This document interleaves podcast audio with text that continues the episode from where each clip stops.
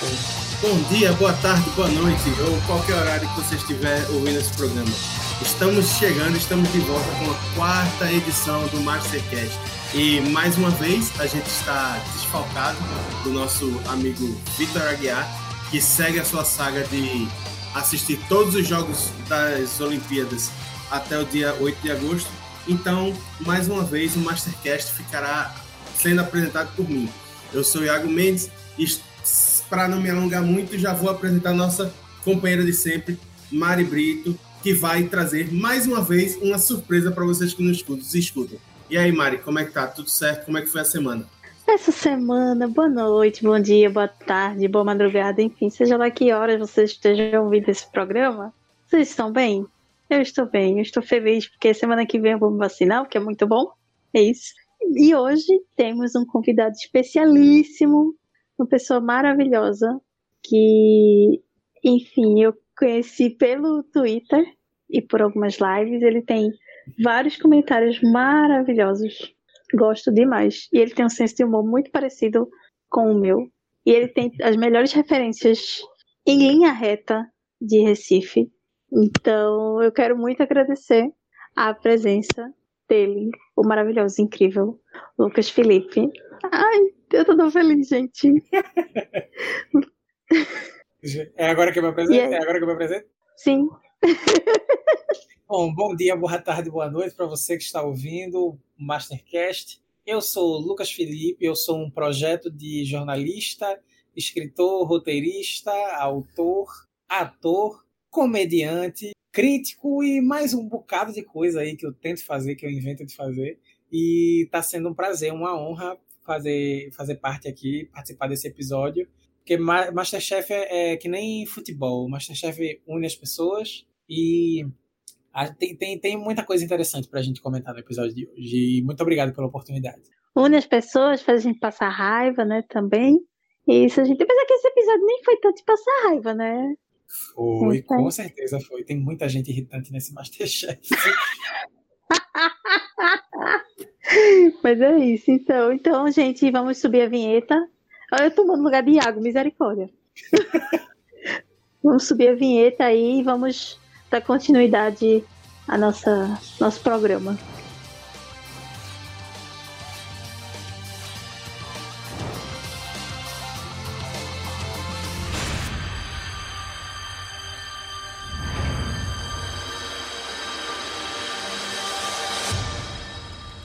Mas, rapaz, parece que me substituíram mesmo, né? Menino. Não. Não eu aqui, eu aqui só ouvindo, já chamaram vinheta. É, é um show, é um show, é um show. Mas, é, em, em, nome do Mastercast do Caixa de Brita, agradecer a presença de Lucas, é, dizer que ele seja muito bem-vindo e que é, é, um prazer contar com ele nesse programa. Então, apresentações feitas, é, convidado introduzido, vamos embora que a gente tem muito trabalho para fazer hoje. Esta quarta edição do, da oitava temporada do Masterchef já começou com impacto visual já de cara. Assim, de cara. Começou, che chegaram os candidatos, entraram os jurados e a gente olha para o Eric Jacan e. Lucas, o que é que aconteceu com o Eric Jacan que a gente precisa mencionar nesse início de programa? Aquela lapada daquele óculos de sol que o cara tava usando no ar-condicionado da Band dentro de uma cozinha, ninguém entende até agora por que foi que ele fez aquilo. Mas se já tá, tá aprontando com, com figurino, né, por esses dias. Porque na semana passada teve o rolê da, da camiseta, né, que ele fez, baseada no, no, na fala lá da. Esqueci o nome dela agora, minha gente. Refresca aí como é o nome dela. Que eu, que, a, da, a, da quem? Peraí. Cristina. Da Cristina, da Cristina, da Cristina, é isso. E aí ele foi, o Brasil esquece esse episódio semana passada e essa semana agora viemos com os óculos incríveis do Jacan. E tomara que essa moda pegue. Tomara que semana que vem Helena Riso e Fogaça também estejam de óculos. Vai ser massa, vai ser massa. E além dos óculos do Jacan, a gente não pode deixar passar despercebido a boina chiquetosérrima da Helena Riso. Então, Mari, eu queria que você falasse o seguinte para a gente. É um episódio para a gente lembrar ou um episódio para a gente esquecer esses looks charmosos dos chefs nessa quarta, nesse quarto programa da oitava temporada? Eu acho que é pra gente lembrar total. Acho que a Band tá, tá dando nome aí nos figurinos dos chefes, porque a boina da, da Helena, assim, a Helena estava belíssima. Quando ela e... não tá, né? É, ela, exatamente, assim, ela vem acertando cada vez mais no figurino, mas assim, aquela boina ficou um negócio que eu, eu tava num nível de tipo, gente, eu, eu tenho uma boina em algum lugar, onde está? Eu preciso usar minha boina. Principalmente depois de assistir Luca, da Disney, eu fiquei extremamente louca para comprar uma boina que fosse da mesma cor da, da boina que a Julia usa. E quando eu vi a Helena usando boina, eu fiquei, meu Deus, ela está maravilhosa, assim. Acho que a, a Band tem acertado em cheio com os figurinos, tanto com os acessórios do Jacan, os figurinos da, da Helena e o Fogaso também é, eu acho as roupas dele bem interessantes também. E é isso, assim. Estamos, estamos falando de Masterchef e estamos falando de Esquadrão da Moda. É um, um questionamento. Eu acho que tem um pouco de tudo nesse Masterchef. Tem um pouco de Esquadrão da Moda, tem um pouco de é, cozinha, tem pessoas bonitas, tem malhação. E, por falar no gancho malhação, vamos falar Opa, sobre o convidado deste quarto episódio. O, acho, não sei se podemos ainda dizer global, Felipe Tito, é, mostrou uma nova faceta dos seus, dos seus trabalhos e da sua influência social. A gente conhece, claro, o lado dele ator, é, o lado dele nas redes sociais e tal, mas a gente viu uma, uma faceta muito bonita da figura Felipe Tito, que é o trabalho para as pessoas que mais precisam. E a gente sabe que isso tem ganho cada vez mais importância devido ao, à situação econômica e humanitária complicadíssima que nós temos vivido no Brasil por causa da pandemia. Então, puxando para você mais uma vez, Mari, porque sempre temos pano para manga quando vamos falar de Por que, Deus? Por que eu? Porque você foi escolhida. É, as panelas do Masterchef tilintaram e disseram: vai, Mariana, brilha. O que, que você acha do Felipe Tito, Mariana? Solta o verbo. Rapaz, quando tu falou assim, começando com uma lapa, eu pensei assim, cara, ele vai dizer, começando com uma lapa de homem maravilhoso, que é o Felipe Tito. Mas eu, eu, eu juro, eu juro que eu pensei que ia falar isso, mas eu fiquei, ai, não, ainda bem, falou da, do óculos, tá. Mas eu acho ele maravilhoso, assim. É, eu achei interessante a coisa que eu sabia que ele tinha trabalhado como, como chefe de cozinha. Quer dizer, chefe de cozinha meio pizzaiolo. Na verdade, ele era pizzaiolo, né? É, quando ele viajou. Essa história eu já tinha ouvido, eu acho que em algum podcast e tal, que ele participou. Mas eu achei interessantíssimo, assim, ele tá lá. E acho que não foi só não, porque rolou comentários, né, no, no programa. A Ke Kelly, ai meu Deus, eu sempre vou errar. A galeguinha lá, Ketin Kellen, Cat, é Kellen, é Kellen, É. Você tinha é. acertado da primeira vez chamando é. ela de Kellen. Ai, acertei. Foi tentar trocar, errou. tá vendo? Ela é a Nutri, ela é a Nutri. Exatamente. Ela falando lá, Felipe Tito, ela começou a se abandonar. Eu falei, gente, sou eu. Sou eu, se eu tivesse nesse programa, ia ser assim, desse jeito, entendeu? Maravilhoso. E eu achei bem, achei bem bacana. É, tô gostando muito da inserção dos famosos no programa. Gostaria que fosse cozinhando como o Diogo Nogueira, mas eles estão muito bem servidos, né? De, de pessoas bonitas, né? Gostei, gostei bastante. Tem meu, meu aval, tem meu aval. Agora, na, na rinha dos homens bonitos, Mari, quem é que ganha? O Diogo Nogueira ou o Felipe Tito? Por que tu faz isso comigo, Iago? Porque eu gosto de ver você brilhar minha amiga. Por que tu faz isso comigo, amigo? Rapaz. Eu gosto. Ai, Jesus. Eu gosto muito de Diogo Nogueira. Porque ele canta, né? Tem uma coisa, a voz bonita. Diogo Nogueira, inclusive, só trazendo uma informação aqui bem off, Diogo Nogueira oficializou namoro com Paulo Oliveira, né? Pois é, né? Gente, a lapa do casal, casal bonito. Casalzão da porra. Casal... É, é. Não, tá. não, a primeira coisa, a primeira coisa que aconteceu quando passou, quando apareceu o Felipe Tito no, no Masterchef, eu só me lembrei dele como MC Limão na regra do jogo. que ele fazia, ele fazia um funkeiro rival do, do Juliano Casarré, que era o MC Merlot. Foi a primeira coisa que veio da minha cabeça. Não. Quando eu, eu gosto das referências dele, é isso. É, não, e eu, inclusive, não me lembrava que ele tinha feito Malhação. Aliás, Aliás, eu não lembrava que ele tinha começado em Malhação, porque eu lembro dele numa Malhação mais recente, mas não lembrava que ele tinha feito a 12 temporada, que é, que é mais antiga, assim. Pois bem, eu sei que, que é um paro interessante, mas eu ainda prefiro Diogo Nogueira. Então quer dizer que. Desculpa. Então quer dizer que eu acertei, atirei onde não vi e acabei acertando. Porque é. eu, eu, não fazia ideia que o Felipe Tito já tinha feito a malhação. Fez duas. Eu não sou, eu não sou muito das referências Foi. do Uma... mundo global, mas que bom que acertei, então. Em um ele foi aluno, na outra ele foi vilãozinho. Era samurai o nome dele na, na segunda malhação que ele fez. Rapaz, é. olha aí.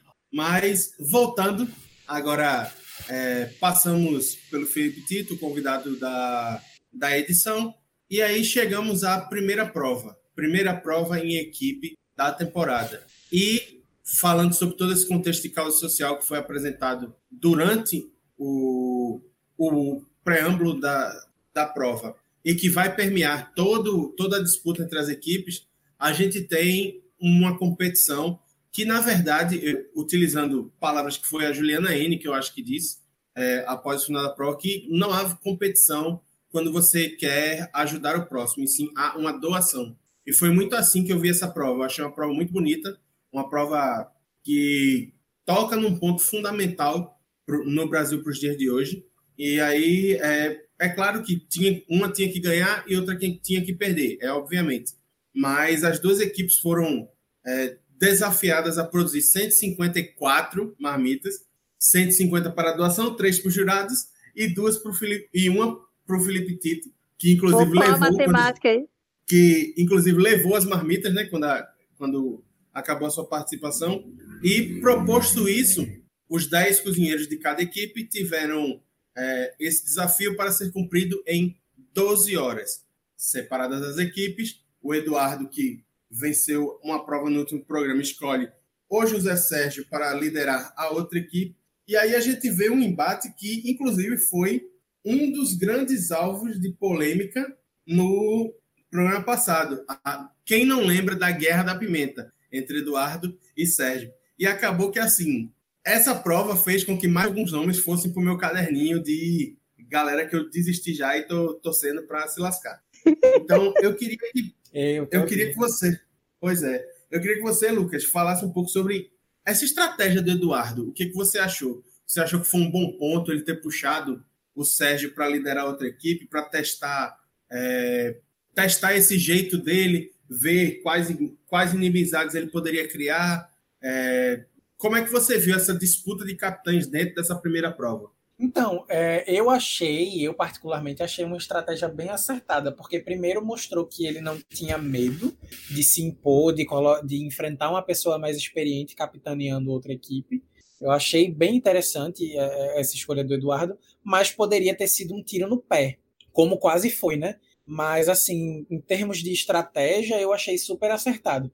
Eu não gostaria de ter alguém como José Sérgio na minha equipe. Então, só para me livrar disso, ou eu faria questão de capitanear uma pessoa que escolheria ele, ou que, que na verdade a prova foi de sorteio, né? Então ainda teve, ainda teve esse detalhe. Se a prova não fosse de sorteio, seria super de boa escolher outra pessoa e largar ele para outra equipe, para não ficar com ele. Mas ego entre os dois, eu achei que foi muito mais saudável eles ficarem em times opostos do que se um tivesse que se insubordinar ao outro. Eu acho que o Eduardo não saberia lidar com o José Sérgio e o José Sérgio talvez partisse um pouquinho para cima do, do, do, lado da experiência, né? Eu acho que ele ia querer agir como, como mais maduro, como sabe tudo, sendo capitão do Eduardo. Então eu achei que foi uma estratégia bem boa porque evitou choque na cozinha.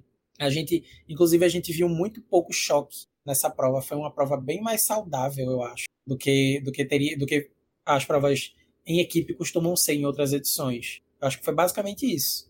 Rapaz. E, e um novo elemento foi adicionado também às provas, que foi o conceito do avental dourado, que é quando você está insatisfeito com a liderança da sua equipe, você pode ir lá, quebra a redoma, pega o avental dourado e torna-se o um novo líder da sua equipe. Mari, eu queria que você falasse um pouco sobre como tu viu este elemento e se em algum momento você sentiu que havia a necessidade de alguém, de alguma das equipes, tomar para si esse protagonismo, é, de analisando é, como espectadora as performances dos dois capitães nessa prova?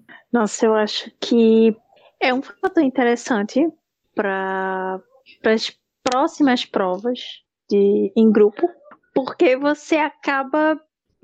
Foi como a Ana Paula falou. Você pega aquele poder e você. O capitão tem que se resignar que aquilo foi uma decisão. Então, eu achei que em um certo momento o time vermelho, que era o time do Eduardo, ia fazer isso. Porque eles estavam extremamente perdidos. Eu, particularmente, eu achei que eles estavam bem perdidos. Depois foi que foram se acertando tal. Mas eu achei que ia acontecer em algum momento de quebrar e, tipo, alguém pegar e. Não, vou. Vou levar esse, vou tocar esse barco. Eu achei interessante também é, essa questão desse embate do Eduardo com o José, porque de fato são duas pessoas extremamente.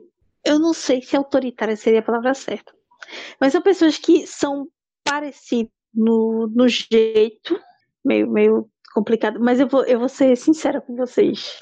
Eu sei que, que tem gente, Lucas, que vai ficar. Iago também, que vou ficar, vai ficar revoltado comigo, mas eu continuo achando o, o Sérgio uma figura interessante. Ai, porque Deus. eu acho que diferente do diferente do Eduardo, que é pedante, chato, enfim, etc, etc. O Sérgio ele, ele tem essa, ele é marrento, mas ele sabe que ele é bom. Ou seja, ele ele tem uma ele tem uma visão. Ele sabe quem são os aliados dele e quem são os oponentes. Eu acho isso interessante para o jogo. Não acho que ele vai ganhar. Não acho que ele vai ganhar. Mas eu acho que é uma figura meio que interessante. Eu não vejo ele de uma forma tão chata quanto eu vejo outros personagens do, do programa. Porque semana passada também eu, eu, eu, no primeiro programa não achava o Eduardo chato e agora eu acho chato pra caramba, entendeu? Mas pode ser que mude. Tô falando minha, minha, minha visão, pelo menos até o quarto episódio. Vamos ver daqui pra frente. Eu vi que você se manifestou, Lucas. O que, é que tu acha dessa postura do Sérgio? É, você concorda com o Mari, acha que ele é uma pessoa interessante? Ou você acha que é, ele tem, nesse, olhando do lado mais macro, você acha que ele teve posturas desnecessárias durante o programa? E como é que você analisa a personalidade dele enquanto capitão da equipe nessa prova? Ó, talentoso ele é sem dúvida alguma. Isso ninguém pode falar que ele não é, porque de fato ele é. Mas o que me incomoda é o excesso de pedância. Ele é uma pessoa extremamente pedante. Tudo bem que autoconfiança e ego todo mundo tem e é sempre bom ter, mas ele extrapola todos os limites, sabe? É, de, desde o primeiro episódio, quando ele abriu a boca e falou assim: Eu vou ganhar, sei que, sei que, sei que lá, eu já olhei assim, esse vai ser um dos mais chatos do programa todinho. E assim, eu também acho o Eduardo chato, achava o Eduardo chato já no, no Masterchef Júnior, mas. eu não lembro dele. São, é, eu lembro, são duas porque na, na quarentena, só, só fazendo off aqui, na quarentena, minha, meu maior passatempo era ficar revendo Masterchef, não revi, inclusive o Júnior. Mas aí é, são duas pessoas pedantes, chatas, e duas pessoas extremamente, é, como é que fala, experientes o Sérgio, obviamente, mais que o Eduardo, mas o Eduardo tem o bônus de ter a experiência do reality show em si. Ainda que ele fosse muito mais novo, ele tem, tem essa, essa bagagem junto com ele. E o Sérgio, justamente por ser a pessoa mais madura, por, por, por ser o mais maduro nessa situação, eu não sei.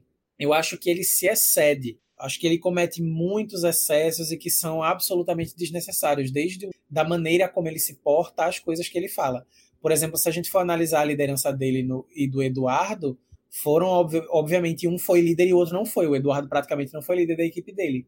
Mas o Sérgio, nessa postura autoritária dele, ele acabou sendo super, sei lá, escroto. A galera tentava falar com ele, ele nem escutava. Tipo, a galera lá querendo falar do, né, da comida que estava fazendo, do, do processo que estava fazendo, e ele, ah, não, depois, depois. Ah, tô, tô fazendo isso aqui a galera dando sugestão para montarem o cardápio e ele sem querer ouvir, ele, na verdade ele já estava com o cardápio pronto, né? Ele foi em cima sem nem perguntar nada para a equipe. Ele tava, ele ia escrevendo, quando a equipe se manifestava, ele fazia: "Não, tá bom, tá bom, vai ser isso aqui, vai ser isso aqui". Ardo, por outro lado, ele escutou, né? Ele, ele ainda conseguiu escutar. Eu também pensei que em algum momento alguém da equipe dele, por, por terem levado tanta bronca dos chefes, porque ele, a equipe vermelha levou muita bronca, muita bronca eu estava achando que alguém ia se manifestar e ia pegar o, o avental dourado. Mas eu também não achei que fosse ser necessário, porque todos os males é, eles acabaram sendo. É, eu acho que é spoiler, né? Então vamos lá, vamos para a pauta e depois a gente descobre quem foi que ganhou. Eu acho que assim, é, a questão da equipe, muito mais do que a liderança do Eduardo, a equipe vermelha ela contou com os talentos individuais, porque, pelo menos na minha opinião, foi uma equipe mais forte, formada é, de, pelo aleatório, mas ainda assim formada para ajudar o Eduardo. Tanto que, por exemplo, é, uma coisa que a gente citou nos outros programas é que assim, o Luiz Eduardo e a Helena foram destaques em todas as provas que eles participaram. Eles estavam no time do Eduardo e mais, mais uma vez eles venceram as provas. Então, assim, são dois candidatos que mostram muito potencial. E aí, quanto ao Sérgio, eu tenho, eu tenho muitas ressalvas a ele, muitas ressalvas. Eu acho que assim, ele liderou, ele foi realmente líder da equipe dele, só que ele pecou em inúmeros momentos por excesso. É, seja por excesso de estrelismo, de querer aparecer muito mais do que os outros. Inclusive, achei ele um termo que se popularizou durante o Big Brother. Eu achei ele muito VTZero durante o programa. Não sei se vocês concordam Sim. comigo. Ah, então, ah isso não, é, é, isso Só fazendo um adendo. Na hora que ele parou para começar a chorar, eu, eu. Não, eu sei que era para ter sido uma coisa super emo emocionante, um negócio super legal, mas eu olhei para aquilo ali e fiquei com vontade de morrer, porque assim, ele é muito chato. Ele é muito chato, velho. E ele é pernambucano. Canhotinho. Então. Surpresa quando eu vi é, interior. Mas e teve, teve aquele outro pernambucano no, no Masterchef, eu não lembro qual era. E ele era até bem parecido com o Sérgio, que ele também era insuportável, que ele usava óculos e tudo no outra temporada do o... Masterchef. Que, eu, no profissional, né? Isso, ele era, ele era insuportável ele, também. É, inclusive professor do Senac. Isso, eles dois são exatamente iguais. É por isso que eu não gosto do Sérgio também. Gente, sim, sim, muito. Pois é, e aí assim, inclusive esse momento do VT em que ele fala que ah, é, um dos meus objetivos ao vencer o Masterchef é criar uma ONG para poder doar comida para as pessoas e colocar o nome da minha mãe. Bicho, do, do caralho a tua ideia, muito bom, tipo, tua consciência social, você pensar é, além de você. Muito, muito foda, muito foda mesmo, de verdade. Sem isso eu poderia estar falando essas palavras aqui, mas enfim, já falei. Achei excepcional. Só que a forma como ele se porta durante o episódio inteiro vai criando aquele ranço, aquele ranço, aquele ranço, aquele ranço. E aí, assim, quando ele abre a boca para falar esse tipo de coisa, você já tá, tipo, 100% saturado. Tipo, tá, tá bom, ganhou teu biscoito. Vai lá agora e não enche mais a paciência. Pelo menos é assim que eu vi é, a postura dele e acho que vai ser meio assim que eu vou encarar a participação dele até o final do Masterchef. Né? Mas já nos detivemos muito ao capitão da equipe vermelha e vamos seguir com a pauta. É, a gente já falou aqui que a equipe do Eduardo recebeu vários e vários e vários puxões de orelha e que ela acabou pegando no tranco na última hora. E aí, quando a gente viu nas avaliações dos dois menus que foram montados pela equipe azul, um, um macarrão de ratatouille com um frango ao molho de tomate, menu simples, muito inteligente, pelo menos na minha opinião, mas que houve o grande problema do porcionamento, né? Porque Sim. eles fizeram, eles pegaram uma quantidade pequena de macarrão, menor do que deveria ser porcionado, e aí eles tiveram que refazer boa parte das marmitas. Tanto que eles misturaram o ratatouille com o macarrão para poder render, né? Porque não era intencional que eles fossem misturados. Exatamente. Ia ser uma coisa à parte, né? Macarrão, Isso. ratatouille e o frango. Mas eles misturaram para que rendesse, de fato. E o menu do vermelho era um purê com uma carne guisada, mais alguns legumes é, cozidos e uma farofa. Perguntando a vocês dois, Mari e Lucas, qual dos dois menus chamou mais a atenção de vocês? E outra questão que, pelo menos a mim, foi bastante estranha é uma marmita no Brasil com a ausência de arroz e feijão. Componentes mais clássicos da nossa comida de substância, como a gente poderia assim dizer. É, é, isso com certeza foi uma coisa que eu fiquei pensando. Que assim, feijão e arroz está na mesa de todo mundo e todo mundo queria, todo, todas as pessoas que estão na rua. É, a primeira coisa que você, que você pensa, né, quando você vai, vai fazer alguma coisa relacionada a isso, é não, feijão e arroz são uh, mantimentos de substância, né?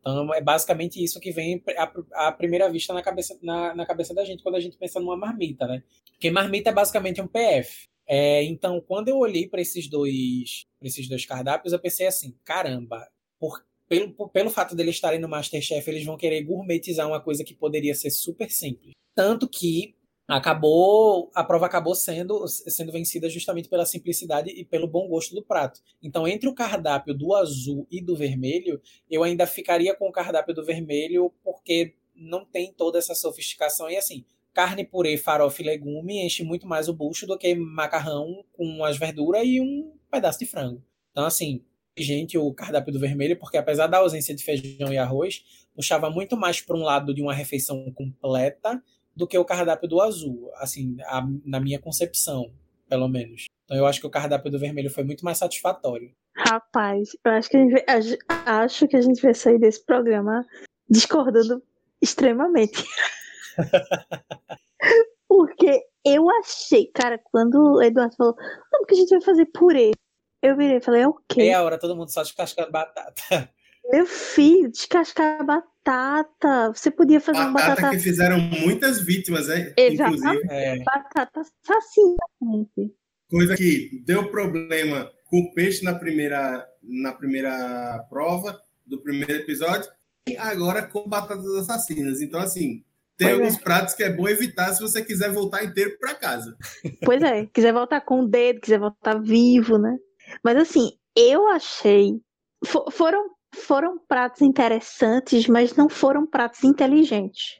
Pelo menos ao meu ver. Claro que, vamos lá. O vermelho ganhou porque trouxe uma comida mais simples, mas, ao meu ver, não era uma comida que, que sustentava.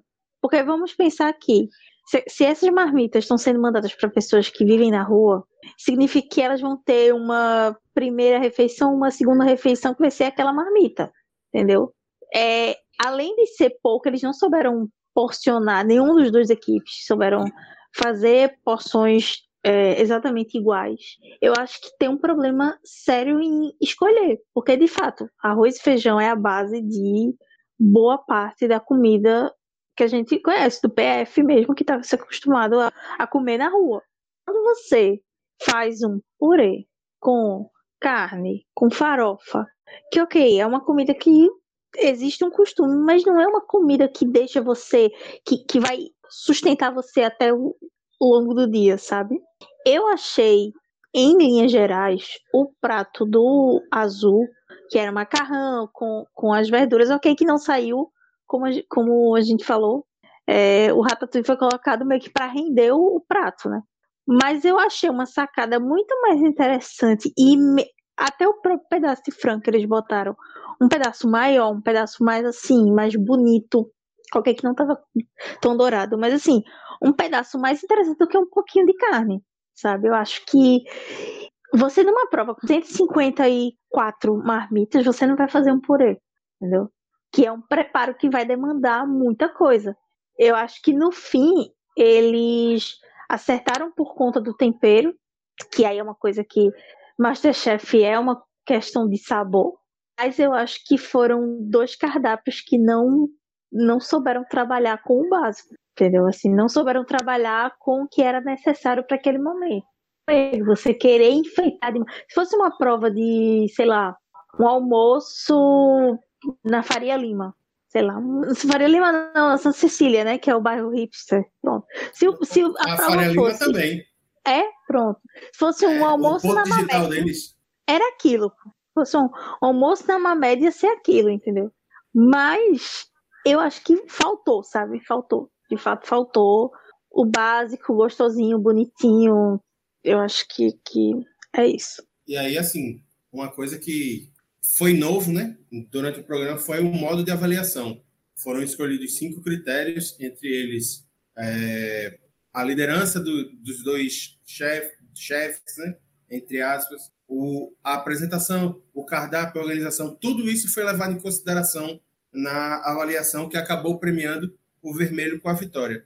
Só que antes de tudo isso, eu acho que a grande mensagem da prova é justamente demonstrar que reality shows culinários não promovem o desperdício de comida. E aí, durante a avaliação, uma fala do Jacan que eu acho importantíssima é quando ele questiona a pouca quantidade de comida nas marmitas e o muito de ingrediente, especialmente na bancada do da equipe vermelha, que ficou sem ser utilizado. Então, acho que essa é uma reflexão muito, muito mais válida do que para além do de quem ganhou e quem perdeu. Como eu já disse no começo, eu particularmente concordo muito com a Juliana, não vi como uma competição o que foi essa prova. Acho que foi muito mais uma doação. As pessoas doando seu tempo e seu talento para poder fazer é, o dia de alguém mais feliz. Que muitas das as pessoas que de, em situação de rua, que muitas vezes foi a primeira e talvez a única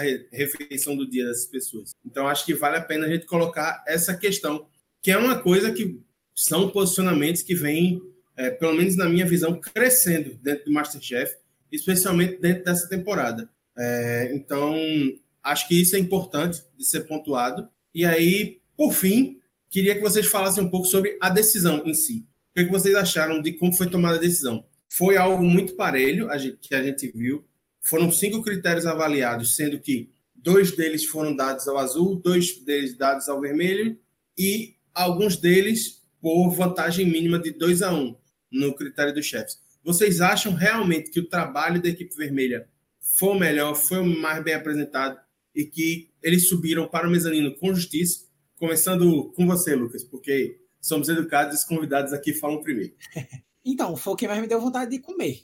Então, só por isso eu já escolheria o vermelho. Mas, assim, é, justamente pelo trabalho de equipe ter sido mais harmônico, é, apesar de todas as críticas e tudo e tal, eles foram uma equipe que trabalharam muito mais em uníssono. Eu acredito que a equipe vermelha venceu justamente. Eu eu, não é segredo para ninguém que eu não vou com a cara do José Sérgio, então ele ter perdido para mim já foi ótimo. Mas é, eu acredito que pelo, pelo conjunto geral do trabalho do, da equipe vermelha, eu acho que a vitória foi muito merecida, sim. Inclusive, queria super provar a, a marmita do, do time vermelho. Aliás, um comentário que eu ia fazer lá no começo, né, que Felipe Tito levou duas marmitas, era uma coisa que eu ia até criticar aqui no, no, aqui no Masterchef. Aparece uma danação de convidado e os convidados nunca comem os negócios. Pois é. Foi tipo a Duda Beat, né? Foi tipo a Duda Beat na prova dos donuts. Ela não comeu os donuts. Então eu achei ridículo. Inclusive, o Felipe Tito não ia comer.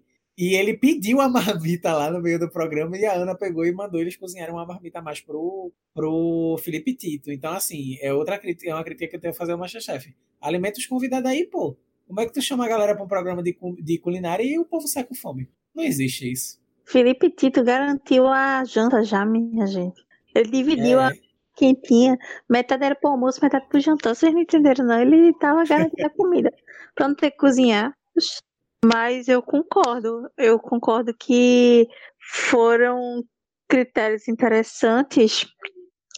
Apesar que eu ainda acho que. Cara, eu não sei. Eu não sei quem eu, quem eu daria vitória. Porque eu acho que eram. São critérios interessantes, mas é, eu não sei.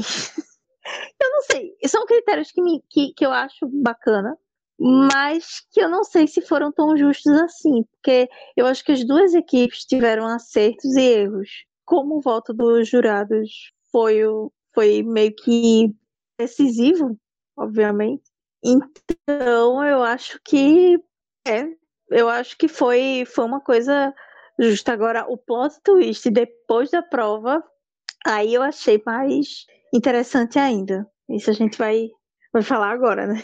Exatamente, Mário. Vamos falar agora do plot twist pró-prova. Terminada a prova, os 10 da equipe vermelha subiram, e aí a Ana Paula Padrão chega e diz: Bem, Sérgio, você tem duas opções, uma pílula vermelha e uma pílula azul. Você pode salvar três pessoas da sua equipe, você pode se salvar numa postura que eu particularmente acho adequada, porque assim, se você lidar em uma equipe numa prova e a equipe perde, o correto é que você assuma a responsabilidade da derrota. E foi assim com o Sérgio. Ele escolheu fazer a prova de eliminação do jeito meio torto dele, dizendo: Ah, eu me garanto e tal, não sei o quê. Enfim, ele tomou a postura certa, mas o que veio depois é, é um problema, pelo menos na minha opinião.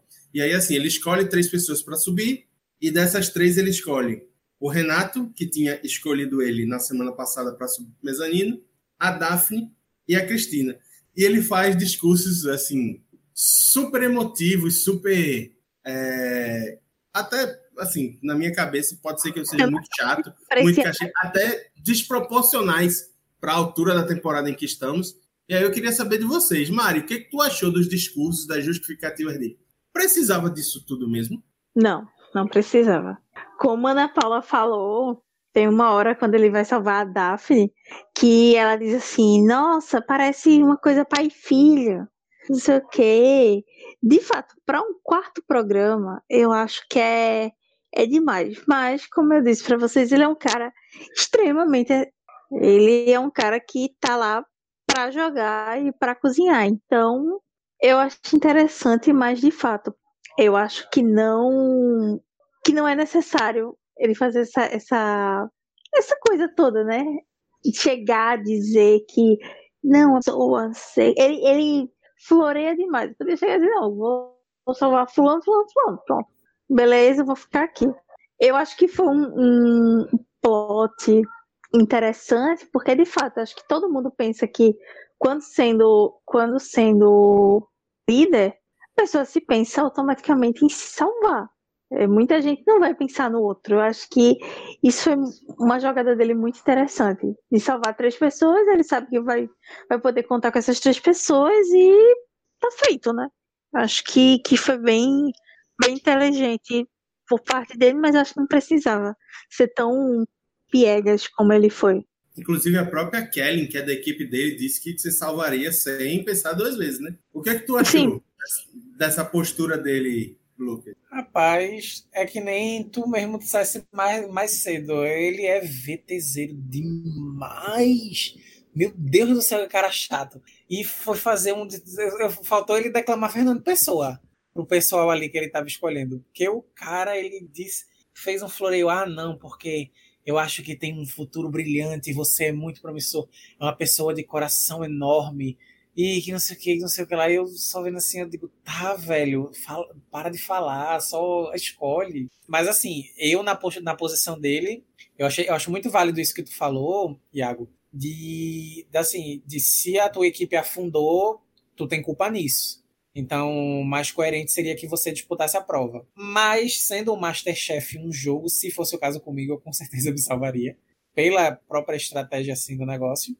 Mas achei justas as escolhas dele para subirem no mezanino. Não achei assim nada demais. Só o textão dele lá chato. Basicamente isso mesmo. Bom, e aí, prova de eliminação com candidatos definidos. Chega um prato tradicionalíssimo da cozinha mundial e que recebeu seu toque francês todo especial. O croque monsieur, também conhecido como misto quente da galera. Não. Mari. Não é só sim, um misto claro. quente. Iago, Iago, eu vou. vou Calma, que eu vou chegar lá. Calma, vou, que eu vou chegar lá. Eu vou chegar inclusive, lá. Inclusive, já fiz. Olha eu aí. também. Eu nunca tinha visto, nunca tinha nem visto e nem, nunca nem provei. Então, quando fizerem de novo, se quiserem me chamar, tamo junto.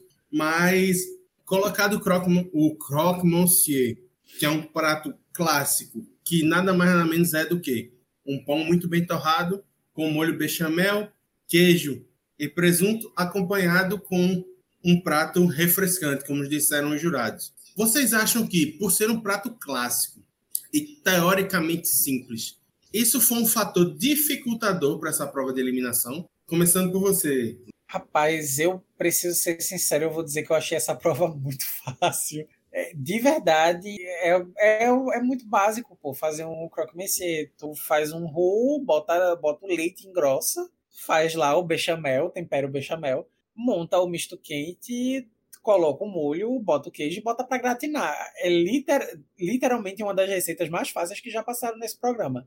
Assim, tem toda uma técnica, toda uma sofisticação, Teve a coisa do acompanhamento que, que, que eles pediram para ser alguma coisa mais refrescante, etc e tal. Mas assim, das provas de eliminação que o Masterchef já teve, essa era literalmente a mais fácil. Eu lembro que eu primeira vez que eu fiz um Croque Monsieur foi porque eu tinha visto ele num filme.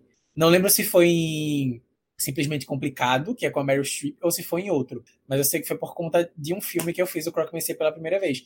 E assim, não é nenhum bicho de sete cabeças. Se você tiver o mínimo de noção de cozinha, que é o que o Masterchef pede, é, dá para tu desenrolar de boa. Você só precisa saber fazer um misto quente e um molho branco. É literalmente isso. E o, uma coisa que me irrita muito no Masterchef que eu fico vendo, não é querendo dizer que eu sei cozinhar ou coisa do tipo, longe de mim. Mas assim, tem uma galera que dança no Masterchef por conta de umas coisas muito básicas, pô. Tipo, ou um bolo. Tem gente que entra no Masterchef sem, fazer, sem saber fazer um bolo. Então, assim, tem umas coisas muito básicas que você precisa saber fazer e que uma galera não sabe. Então, acho que, assim, foi fácil. Foi fácil, assim. Quem, quem se deu mal, se deu mal por, assim, besteira. Porque dançou, porque bobeou. É, eu acho que Iago, eu interpelei Iago, porque quando Iago falou, é um simples, um simples misto quente. Não é um simples misto quente, Iago. Não, Pelo não. amigo. Simples também não é, não. Não é simples, entenda. É um pão, como você falou, é um pão que ele é tostado para não é, receber demais o molho, para não ficar aquela é, coisa meio pra, melequenta. Para não, absorver Exatamente. a umidade do molho. Exatamente. Então, assim, você coloca, você deixa tudo, tudo bonitinho. Claro, é um prato relativamente simples, porque você precisa ter. Um, você tem que fazer um bom molho, um bechamel. Você tem que fazer, ter bom presunto, bom queijo bacana que seja numa altura, ok, claro que dá para fazer com pão de forma, dá para fazer com pão de forma. Fica da hora, fica da hora. São preparos, como o Lucas falou, são preparos que são simples e que você consegue fazer até no tempo que foi dado. De que fato, bastante, eu acho. Que são, só, só te rapidinho, Maria. E são muitos uhum. pre, são preparos muito simples, sabe? Sim. É coisa que tu desenrola em cinco minutos, pô. Sim.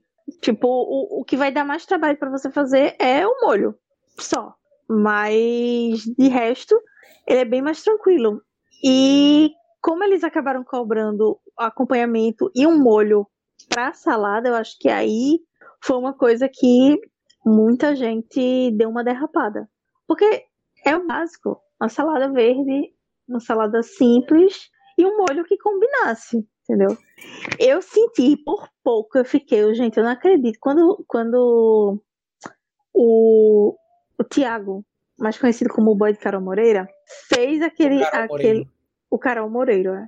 é, fez aquele prato. Ele e acho que a Amanda também usaram molhos que tinham meio que uma base de leite, não sei o que. Eu fiquei, gente, amado, o negócio já vai, o negócio já vai leite até a tampa. Aí você bota um molho com leite, é um negócio não é dá, sabe? Não dá. Queria fazer de um fato, os erros que, que tiver é, o holandês que não era um holandês. Isso, era exatamente isso que eu ia dizer. Eu queria fazer um holandês que não era holandês. Ou seja, você, você não sabe. Nossa, vai pro, pro molho simples. Entendeu? Vai pro, pro mostarda e mel, que eu acho que foi. Todo, a maioria ali fez. Tipo, teve essa cara. Eu vou, vou botar o que tá aqui. Entendeu? Tipo, faz o que tá. Não, não, não inventa, não, não, não vai com muita coisa, não. Ou se inventar, inventa direito. Faz como o, o Sérgio que botou laranja, laranja Bahia no, na salada, hum. entendeu? Mas não, não viaja muito, não viaja muito no, no bechamel, não, por favor, obrigado. Numa prova do Croque Monsieur, que como o Mário disse, tem que ter bons ingredientes, um de, dos ingredientes chaves para o sucesso da receita é o queijo. E aí me surge uma das coisas que eu nunca tinha visto na vida, eu já tinha visto gente que não pode comer por conta da saúde. Mas a Isabela me vem e abre a boca e diz: Ah, eu não gosto de queijo. Alguém que não gosta de queijo? Rapaz, não. E talvez se eu conhecesse, eu não, não fosse amigo dessa pessoa. Mas assim, nem todo mundo pode ser perfeito, né? A Isabela fez malhação, fez bom sucesso, respeito ela. Mas assim, não gostar de queijo é um negócio muito estranho. Quem é que não gosta de queijo? É, é complicado, é complicado. Tem tanta tem uma variedade tão infinita de queijos que você pode experimentar e amar. A gente tem mussarela, tem quadro, tem queijo manteiga, tem gruyère, tem emmental, tem gorgonzola, tem aqueles queijos com gosto de pé, com gosto de, de eu tenha experimentado pé, né, lambido pé. Mas tem uns queijos aí exótico, legal, e a pessoa não gostar de queijo. Tem queijo para tudo que é gosto, bicho. Se você não gosta de queijo, você não gosta de uma gama de sensações culinárias. Eu acho que é isso que eu tenho para dizer para quem não gosta de queijo. Você que não gosta de queijo, goste de queijo. Basicamente isso. Rapaz. quando tu falou assim, a Isabela não gosta de queijo, aí eu fiquei pensando, cara, ela namorou com o Fiuk, né? Opa! Comentário não, mas... maldoso! Demais. Não, e quando surgiu esse negócio, quando falou Isabela não gosta de queijo, vieram duas coisas imediatamente na minha cabeça. Eu lembrei de duas coisas. Do Projota que não comia, do Projota que não comia estrogonofe, porque tinha creme de leite, não sei lá o que era, no BBB, e porque e da, da Thais Araújo que não come abóbora. Não, sim. Mas aí vocês falando de gente que não gosta de queijo, eu lembrei que eu tenho uma amiga que não gosta de queijo. É real.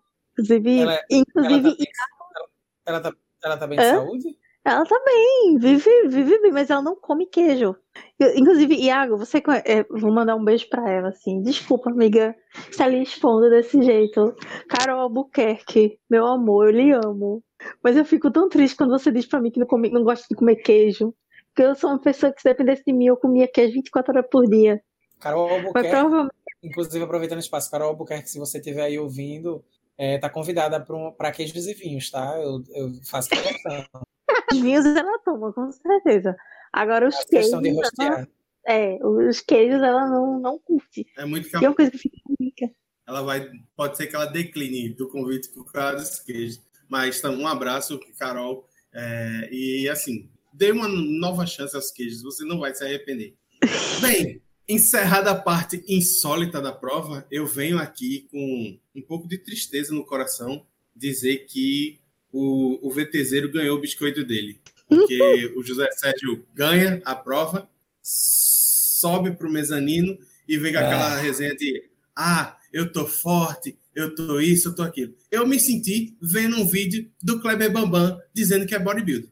Não sei vocês. Não, e tipo, cai por terra toda a imagenzinha que ele, que ele tentou construir com os V3 dele no programa inteiro, né? E aí ele ainda volta com aquele negócio assim ah, tu acabou de passar por uma prova de eliminação porque tu não tu afundou com tua equipe. Mas aí ele pega e me fala assim: meu nome vai estar no troféu, eu vou ganhar. Corre isso, velho, sério. Ah, eu, eu, achei, eu achei muito, muito boçal.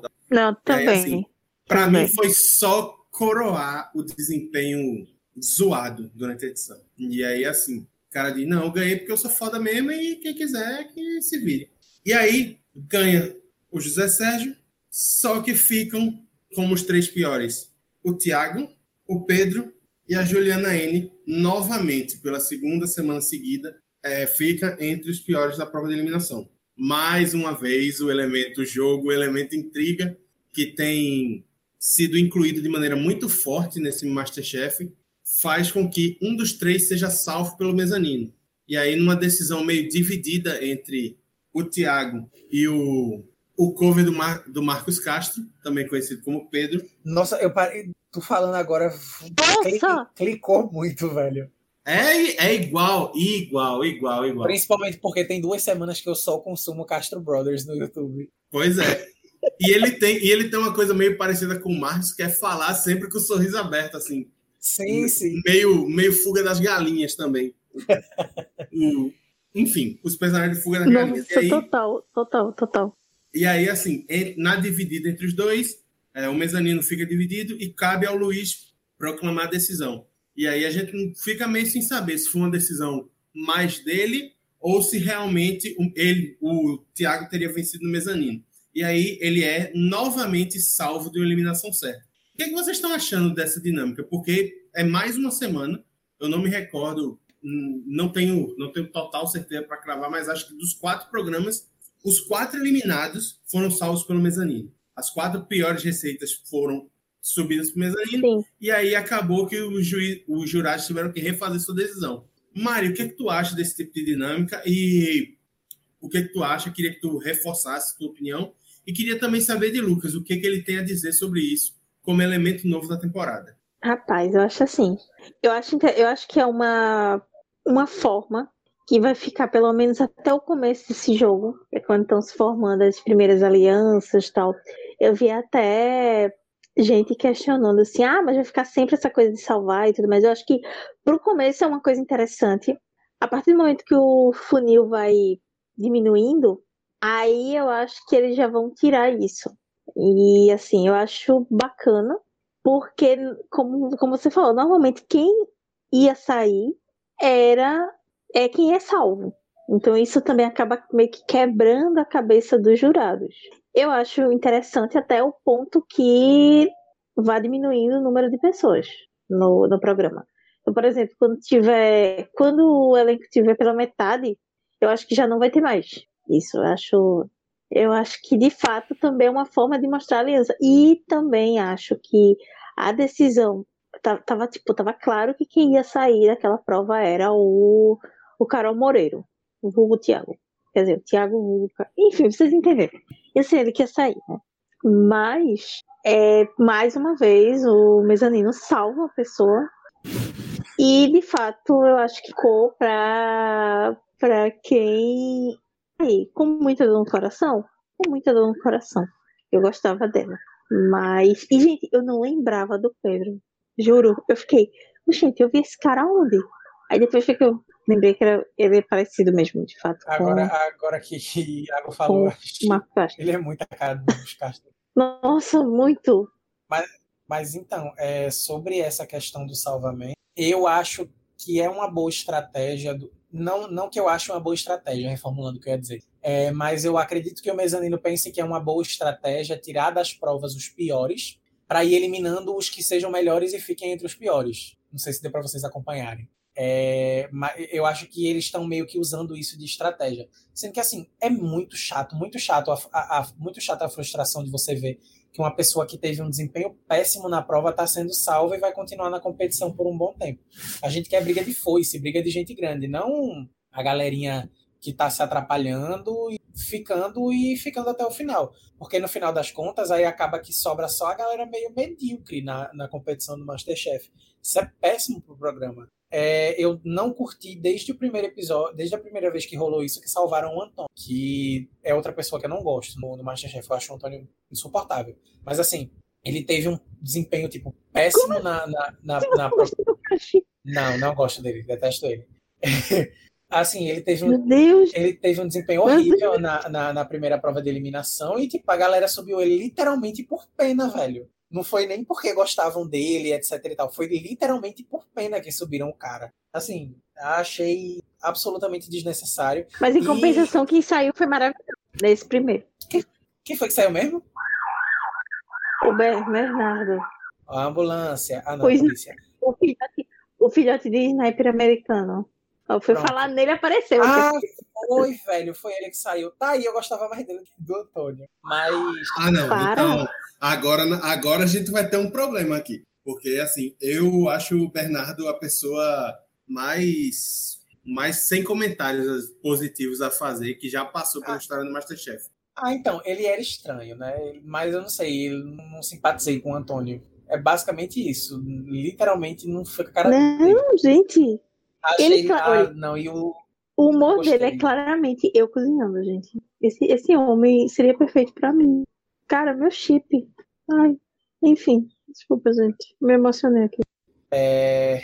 Não, não gosto. Foi basicamente isso. E, assim, desde, desde esse início de quando salvaram ele, que eu acho que não, foi, não é nem tanto porque eu gostava do Bernardo, mas mais porque eu detestei essa coisa de terem salvo o, o Antônio pelo desempenho péssimo dele. Mas, assim, me criou, um, me, me criou um ranço dessa coisa do mezanino salvar a gente, porque você literalmente tira a graça da competição. Assim, é super bom esse, essa, essas janelas que a gente tem para as coisas irem acontecendo e irem virando o rumo do jogo, sendo que tá chato. Porque você literalmente agora não, não tem mais a.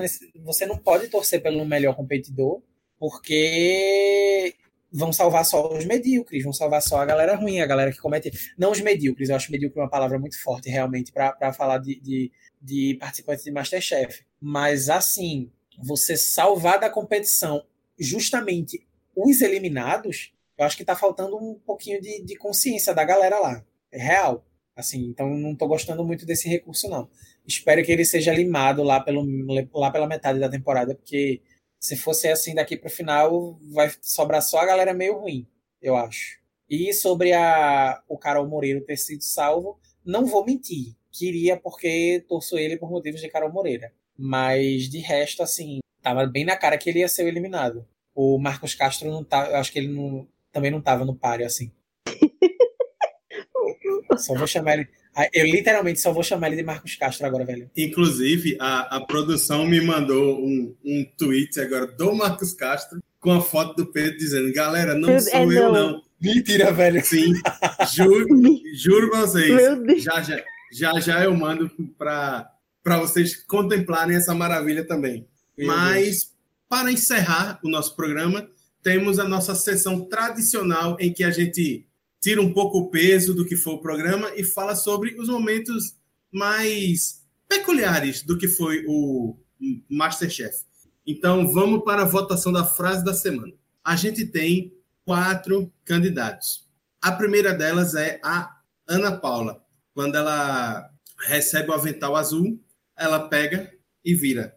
Pô, azul de novo? Eu sou colorada, dizendo para o Jacan. A segunda é uma conversa entre o Jacan a Helena Riso, a Ana Paula Padrão e o Felipe Tito, em que o Jacan começa dizendo, mais uma farofeira, aí a Helena diz, eu sou da turma da farofa. Aí a Ana Paula Padrão diz, farofa é muito bom, eu como até pura. Aí o é, Felipe Tito emenda essa pessoa sou eu. Farofa pura, você foi longe demais. Farofa, farofa é bom demais. Farofa pura é, é bom demais. A terceira frase é um provérbio em que Henrique Fogaça deita toda a sua sabedoria sobre nós e diz o seguinte: Sabe por que o diabo é velho? Sabe por que o diabo é sábio? É porque ele é velho. Porra, já dei o, spoiler da. Nossa, deu spoiler! É. Porra, eu fico muito triste quando uh, o meu problema de leitura trabalha no programa. Mas, enfim, a quarta frase é Ana Paula participante novamente, quando ela sobe para o mezanino após a vitória do vermelho na, pro, na prova das marmitas e diz: aos 45 gol, minutos do segundo tempo, gol da Alemanha. Isso aí foi massa. E por fim, uma frase que está aqui na pauta que eu tinha me esquecido dela, que é quando a Ana Paula Padrão vira para o Sérgio e diz: Sérgio, meu querido, isso é um jogo. Sobre a questão dele dizer que vai salvar os companheiros e vai ficar para a prova de eliminação. Lucas, para você, qual foi a frase da semana? Na frase da semana, sem dúvida nenhuma, foi aos 45 do segundo tempo, gol da Alemanha. Isso aí, ninguém estava esperando essa quebra de expectativa, esse rolê aí. E foi muito massa. Foi o jeito que ela entonou a frase, pô. Ficou muito engraçado, ficou muito divertido. Definitivamente foi a frase da semana. Mas teve o rolê da farofa também. Eu sou farofeiro, farofa é bom demais, então vai por aí. Mas comer puro é um pouco demais ou você é do não, farofa e só? Não, farofa e só. Farofa é bom demais. Mari? Nossa, gente, deixa eu falar em farofa, minha barriga ficou, eita. Não, eu, eu, farofa pura eu acho demais, assim. Apesar que tem umas farofas também gostosas. Mas, é, não, pura não. Eu concordo. A, pra mim, a frase da semana é a frase do gol da Alemanha nos 45 do, do segundo tempo. Porque é uma coisa que tá tão. Depois, né, de 7 a 1 é, foi uma coisa que ficou tão marcada que aí você vê, né, que são duas, duas paixões nacionais, futebol e Masterchef, entendeu? É aí onde, onde encontra essas duas coisas maravilhosas que o Brasil pode nos dar de participante, né? Porque o formato Masterchef é um formato gringo. Mas eu gostei também dessa, dessa frase, para mim é a frase da semana. E é isso. só para não dizer que não falei das flores, é uma unanimidade, porque para mim, assim, foi um momento alto do programa. Eu, eu, ri muito quando a Ana Paula falou isso. Eu, particularmente, é, eu achei, eu achei ela, quando eu vi pela primeira vez, achei que ela tinha uma carinha meio de um, aquelas participantes meio enjoada tal, que vai passar e não vai deixar saudade, mas eu tô achando ela até bem legal, assim. Ela tem umas sacadas boas nos offs, nas transições, e durante o programa, quando ela tá falando, normalmente aparece um, um momento engraçado. Então, tem me agradado a postura da Ana Paula. Então, essa para mim também é a frase da semana. Então, temos um consenso, uma frase eleita com três votos. E aí, se temos Brasil esquece esse episódio, agora temos também gol da Alemanha no Masterchef. Isso só, prova, isso só prova o quanto a gente não sabe perder, né? É muito, é muito mais esse negócio. Né? Está muito entrenado na gente. Eu quero ver quando terminar essas Olimpíadas, velho. Sério. Será que a gente vai ficar atrás da Alemanha na posição de, na, na, no rolê das medalhas? Hein? Eu não sei. Eu sei que a turma está trabalhando forte na máfia do apito. o, o CPF está determinando um pódio bonito no, no Japão. Mas, enfim, para a gente não começar a se alongar e falar de Olimpíadas, é, acho que a gente percorreu toda a pauta e cabe a mim agora encerrar o programa agradecendo a presença do Lucas é, e deixando aqui o espaço, Lucas, para pessoal que acompanha nosso programa, que quiser te achar por esse mundão da internet. Onde é que todo mundo te encontra? O que é que você está fazendo? Tá aí o espaço para você divulgar seu trabalho e dizer por onde as pessoas podem te encontrar. Então, como eu disse lá no começo do, do episódio, eu sou escritor, roteirista e jornalista em formação acadêmica. Então, minha área é muito essa coisa da, da arte, da cultura, da escrita. E se você me seguir lá no meu Instagram, o Sou Eu o Lucas, você vai encontrar um bocado de referência para os meus trabalhos. Eu tenho três livros publicados, tá? O quarto está a caminho e com lançamento previsto para novembro. E para quem tiver o um interesse em adquirir ou conhecer um pouquinho mais do meu trabalho, é só ir lá no Instagram. Tem um bocado de link na minha bio e tá, vai te redirecionar para todos eles. E em breve, é, eu vou aproveitar até o espaço aqui para anunciar também que em breve uh, eu vou começar a fazer umas lives lá na Twitch é, para comentar a reprise de Verdades Secretas. Adoro! É, não esquenta para a segunda temporada. A segunda temporada está em processo de gravações e a Globo vai reprisar a primeira a partir do dia 24. Então eu e a Tami Farias, a gente vai fazer lives semanais comentando os capítulos da reprise da primeira temporada no Esquenta para a segunda. Então fica aí a dica para quem quiser me acompanhar. No Instagram sou eu, o Lucas. No Twitter sou eu, o Lucas também, só que no lugar do A é um 4. Basicamente isso. Mari, minha Arrasou. companheira, minha companheira de sempre. Antes eu. de eu me despedir de você, deixa as nossas redes sociais para quem quiser hum, acompanhar as produções do Caixa de Brita. Então, gente, estamos aí nesse mundo de internet, essa, essa grande alameda incrível. É, é só procurar a gente pelo Caixa Brita. Tem no Instagram, tem no Twitter, tem o podcast, né? Que a gente faz sempre. Tem um site que deve estar em algum lugar da internet perdida que eu acho que não acharam ainda. Mas é só procurar lá, é Caixa Brita, tá, gente? E é isso. É, deem, deem feedback, mandem comentários, mandem sugestões. Quiser mandar currículo, mande currículo. Quiser mandar comida pra gente, mande comida. A gente ficaria muito feliz de ser patrocinado, imagina. Sim, patrocinado por uma empresa aí. Precisa de patrocínio, só receber um mimozinho de vez em quando, pra mim, já seria ótimo. Entendeu? Uma parmegiana, uma coisa assim. E a gente tá, tá aceitando, né, gente? E é isso. Queria dizer que foi maravilhoso o episódio de hoje. Semana que vem tem mais. E é isso. Será que teremos. Ah, semana que vem já, já tem spoiler, né? É, saímos de. César é, é quem? César Menotti Fabiano ou é só o César Menotti? Eu não sei. Só o César Menotti e é, acho que é a Nayara Azevedo. Ia dizer Eita. Marília Mendonça. Nossa, ali, tá igual. Aí, tá vendo? Teremos sertanejo todo, no Masterchef. Todo meu conhe... derramando todo o meu conhecimento sobre o sertanejo brasileiro aqui para vocês. e é isso, gente. Muito obrigada. Muito obrigada, Lucas. Obrigada, Iago. Obrigada Nossa, é... viu. Muito obrigado pelo convite, tá? É... Foi um prazer comentar Masterchef. Adoro Masterchef. Né? Foi um prazer comentar aqui com vocês. Mari, Iago, prazer conhecer vocês melhor. E assim, é... eu sou rato de podcast. Então, para onde me chamar, eu tô indo. Se quiserem que eu apareça por aqui de novo, Tá aí a porta aberta. Muito, muito grato mesmo pelo, pelo convite. Adorei. Adorei. O episódio foi ótimo, o papo foi incrível. E é vamos isso, gente. Vamos embora. Mari tá querendo tomar o meu lugar de apresentador de novo. Então, ah, é, eu percebi. Isso, eu acho que esse é o sinal que eu devo encerrar o programa. Então, agradecer a todo mundo que nos escutou até aqui. E semana que vem tem mais. Valeu, obrigado e até a próxima. Tchau. Até. Tchau. Valeu. Tchau, tchau.